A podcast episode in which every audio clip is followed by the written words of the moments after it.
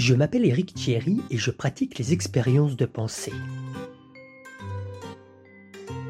Que pourrait-il se passer si un pauvre gagnait à l'euro million quand il veut et sans tricher?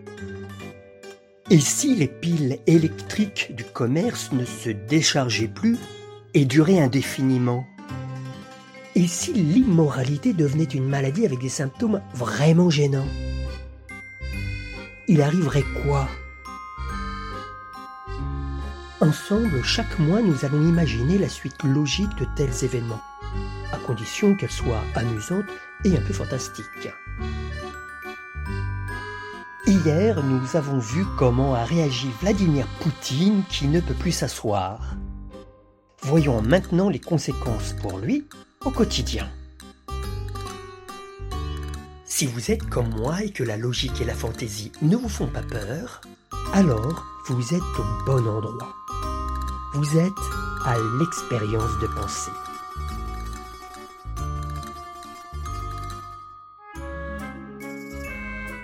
Plusieurs jours ont passé. Poutine, comme son entourage, s'est rendu compte que la situation occasionnait de petits inconvénients inattendus. Par exemple, il ne peut plus travailler à son bureau.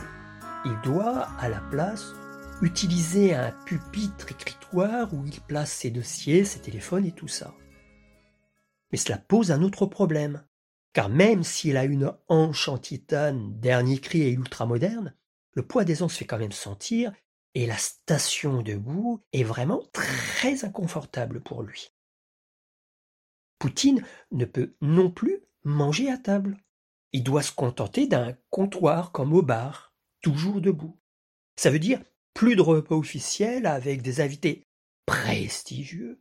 Non pas qu'en ce moment ces derniers se précipitent au Kremlin, mais quand même, il y a à recevoir les potentats de province ou les oligarques de Moscou quand il ne s'agit pas du président chinois Xi Jinping ou d'un quelconque chef d'une ancienne république soviétique. Et puis, excusez-moi de remettre ça sur le tapis, on en a déjà parlé hier, se pose la question des pouces pipi mais surtout popo. Non, en réalité uniquement popo, parce qu'un homme peut toujours faire pipi debout. Bon, pour parler clair, Poutine doit demander à deux de ses cartes du corps de le soulever et de le tenir en position assise, à quelques millimètres de la cuvette des WC, pour qu'il puisse faire sa petite affaire. Bon, on fait mieux en termes de praticité.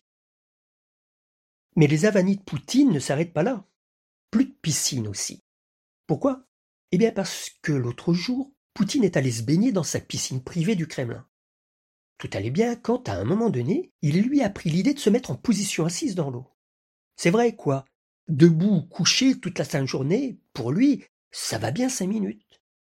Le problème, c'est qu'il est tombé comme une pierre jusqu'au fond de la piscine, et il n'a dû son salut qu'à un réflexe incroyable, il s'est redressé droit comme un i. Et les molécules d'eau, à ce moment-là, ont recommencé à le porter normalement. Exit la piscine donc. Et si ça ne suffisait pas, plus de tunnel à chute libre non plus. Un tunnel à chute libre, il s'en est fait installer un dans le sous-sol de sa résidence.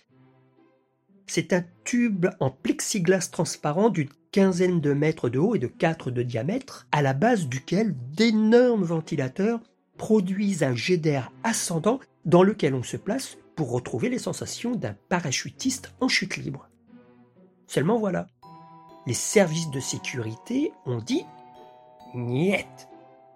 Pas question de prendre le risque d'avoir du poutine haché en bas des ventilos.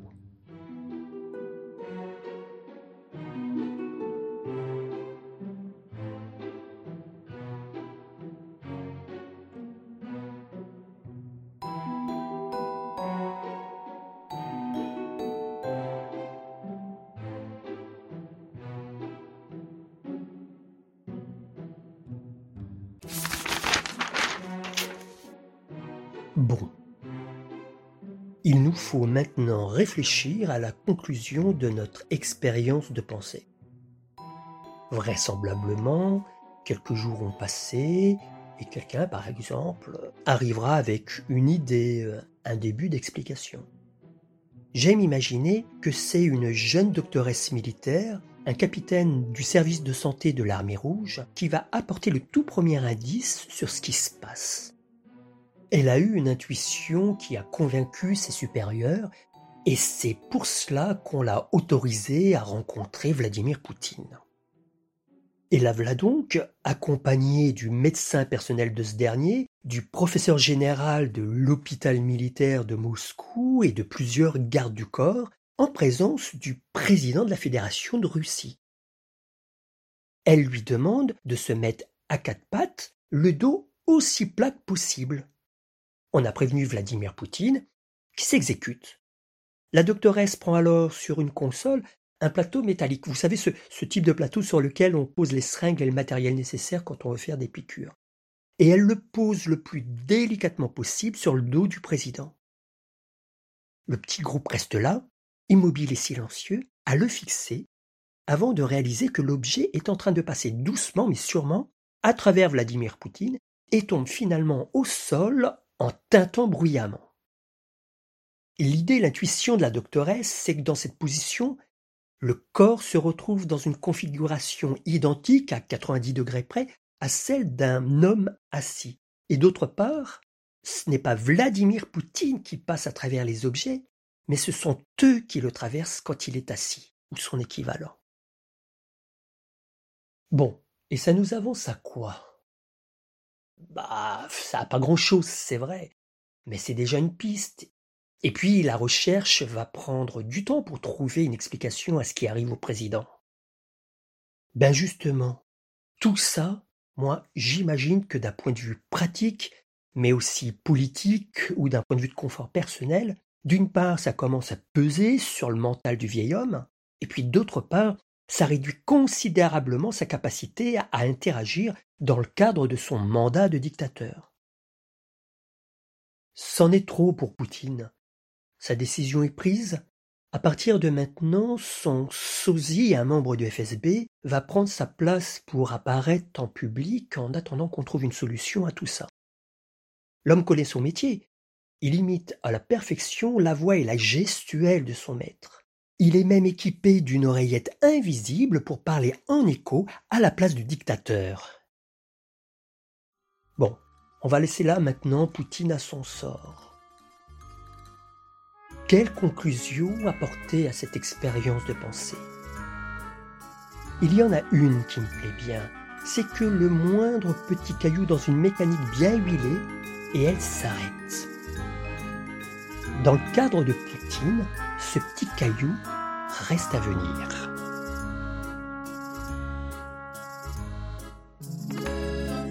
Je suis Éric Thierry et vous écoutez l'expérience de pensée.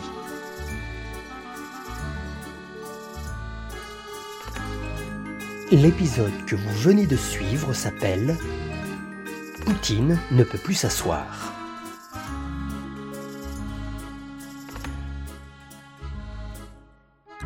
Si vous avez des idées pour compléter cette expérience, contactez-moi. N'hésitez pas non plus à me mettre 5 étoiles si ce podcast vous a plu et abonnez-vous pour ne louper aucun épisode sur votre plateforme d'écoute préférée. Le mois prochain, nous tenterons de sauver l'Ukraine avec des champignons.